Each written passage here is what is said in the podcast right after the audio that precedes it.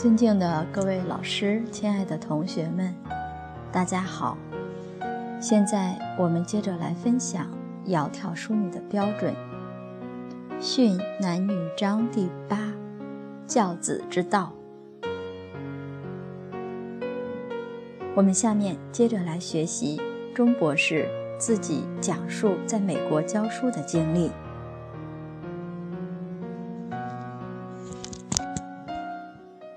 我过去在美国教书，博士毕业了，在两个大学教过，前后四年。大学里都有中国留学生，我是带硕士班，在班上发现学得最好的学生都是中国学生。不是因为中国学生的智商比美国人要好，那不一定。原因在哪里呢？中国学生毕竟他有一点中国传统文化的影子还在，他对老师还是尊敬的，这比美国学生强。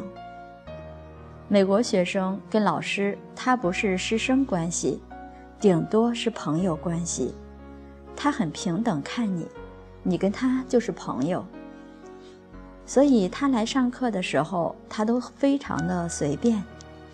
拿着汉堡包，拿着可乐，坐在那里，然后把脚往前面椅子背上一搭，就这么坐着，听你在台上讲课。老师站着讲，学生在底下坐着听，他很习惯，都是这样。而相比之下，中国学生真的对老师就比较尊敬，所以他学得好。班上的头几名都是中国学生，因为他尊师重道，他对这门学科就能够重视，他就能够学得好。我过去在求学的时候，也是每次考试在班上都是第一名，也没有别的，真的是尊敬老师。所以在听讲的时候就格外认真，听讲认真就是对老师最好的尊重。老师在课外的时候，有时候需要我们做一点小小的服务，我们很乐意帮忙，而且跟老师在一起也都是毕恭毕敬，不会像美国人那样跟老师在一起称兄道弟、拍肩膀做朋友而已。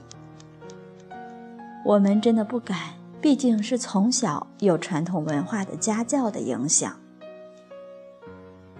过去我母亲带着我，有时候到学校，老师像班主任、像年级组长，老师们家里去做客拜年，逢年过节去拜望老师，拿着礼物。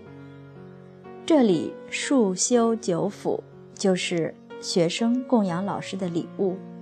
不一定很多，是一点心意。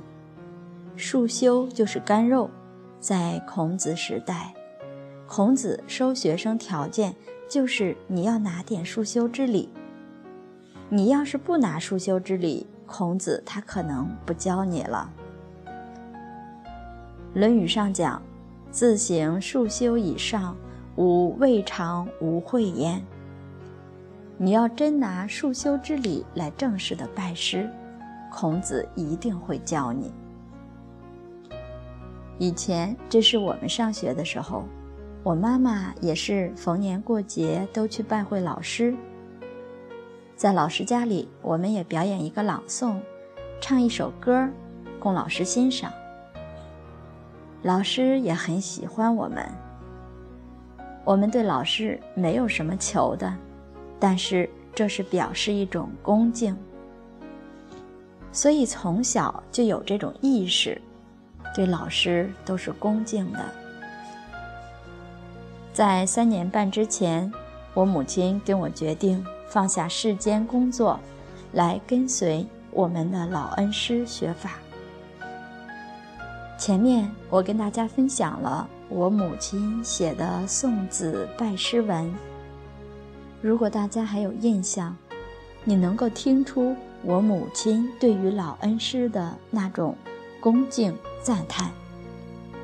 他的信中前面都是表达对老师的赞美，这种赞美是由衷的，确确实实在心目中把老师看作是圣人一样。那天是二零零六年九月二十七日，他带着我到恩师住的地方，在香港跑马地。到了他的家里，我们就正式的拜师，也是献上束修之礼。老恩师也非常高兴，他那天特别换上新的衣服，接受拜师。我们也按照古礼，当中有佛菩萨像。母亲带着我向佛菩萨像三跪三拜，然后请老恩师上座，向他老人家三拜，也是母亲带着我。他在前，我在后，三拜。然后母亲给他朗读自己写的送子拜师文，表达自己送儿子来求学的这种愿望决心。说：“现在把儿子交给您这里，让您调教儿子将来的全，儿子将来的前途，全是交给您来安排。哪怕是出家在家，都由您来决定。”恩师非常高兴，他那天是正正式式的接受我们三拜。以前从来没有过，我们向他拜，他总说不拜不拜。那天就没有说不拜了，正正式式的接受三拜。这种仪式简单而隆重，但是非常有必要，因为这会给孩子树立一个尊师重道的心。有这个心，他才能够恭敬法，他才能够学出成就。所以，家长带着老师对孩，家长带着孩子对老师，一定是要恭敬，要殷勤，不可失礼。失礼了，那孩子内心就会对老师，往往不会看在眼里，上行而下效。父母对老师失礼，那孩子做的会更加的厉害。选择老师非常重要。孩子能不能够成就，一个看父母，一个看老师，就是有这两，有这两种人来成就一个孩子的前途。好，今天课程我们就分享到这里，谢谢大家耐心聆听，明天再会。